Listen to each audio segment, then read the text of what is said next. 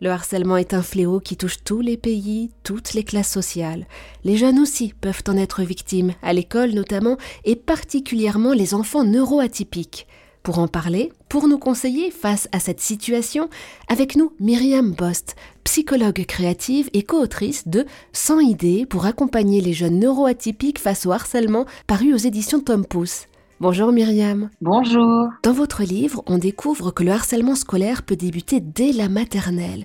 N'est-ce pas compliqué d'accompagner un enfant neuroatypique victime de harcèlement si jeune, en sachant que la neuroatypie des enfants est, souvent soupçonnée à cet âge, mais que les examens pour le confirmer n'ont pas encore forcément déjà eu lieu? Parfois même, l'enfant n'a pas conscience du fait de sa neuroatypie qu'il subit du harcèlement. Suivant les neuroatypies, elles peuvent être diagnostiquées euh, dès, dès deux ans, dès trois ans. Il y a des hmm. neuroatypies comme les troubles du langage oral ou euh, le trouble du spectre autistique. On peut les diagnostiquer euh, avant ou, ou, au tout début de la maternelle. Donc ça, c'est la première chose.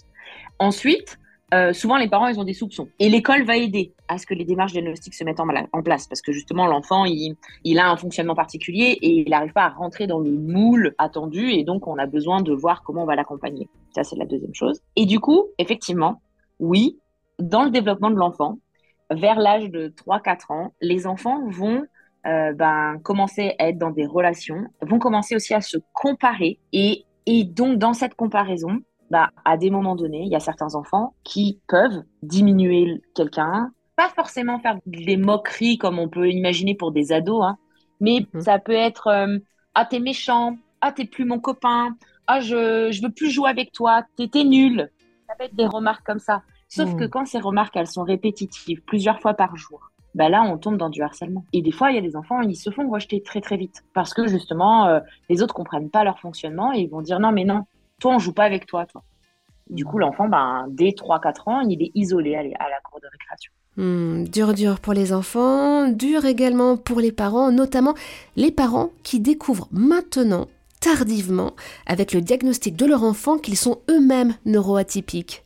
Effectivement, en fait, euh, les, diagnostics de neuroatypie sont de plus en plus euh, faits précocement. Et puis, on connaît mieux, on apprend mieux. La recherche euh, nous permet d'apprendre de mieux en mieux comment le cerveau fonctionne. Et donc, effectivement, il y a des personnes qui n'étaient pas diagnostiquées il y a 30 ans, 40 ans de ça, qui étaient vues comme atypiques, mais, mais bon, il n'y avait pas de mots posés.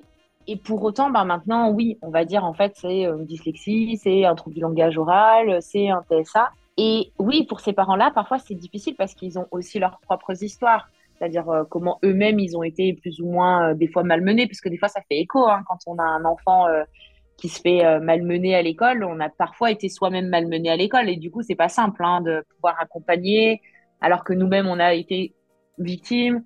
Mais c'est pour ça que pour moi, ce qui est important, c'est vraiment que c'est un accompagnement familial. C'est-à-dire que quand, quand moi je vais recevoir un enfant mes parents me l'amènent en me disant bah, notre enfant il a été victime de harcèlement, je peux pas travailler qu'avec l'enfant. Je, suis obligée de travailler avec les parents. Enfin, hmm. à un moment donné, j'ai aussi besoin de les accompagner.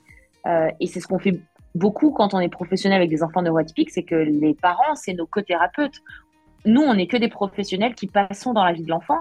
Si on ne donne pas des clés et des outils aux parents pour qu'ils mettent en place des choses à la maison, ben, l'enfant, il ne peut pas généraliser ce qu'il apprend avec le professionnel. Merci beaucoup Myriam Bost pour toutes ces précieuses informations.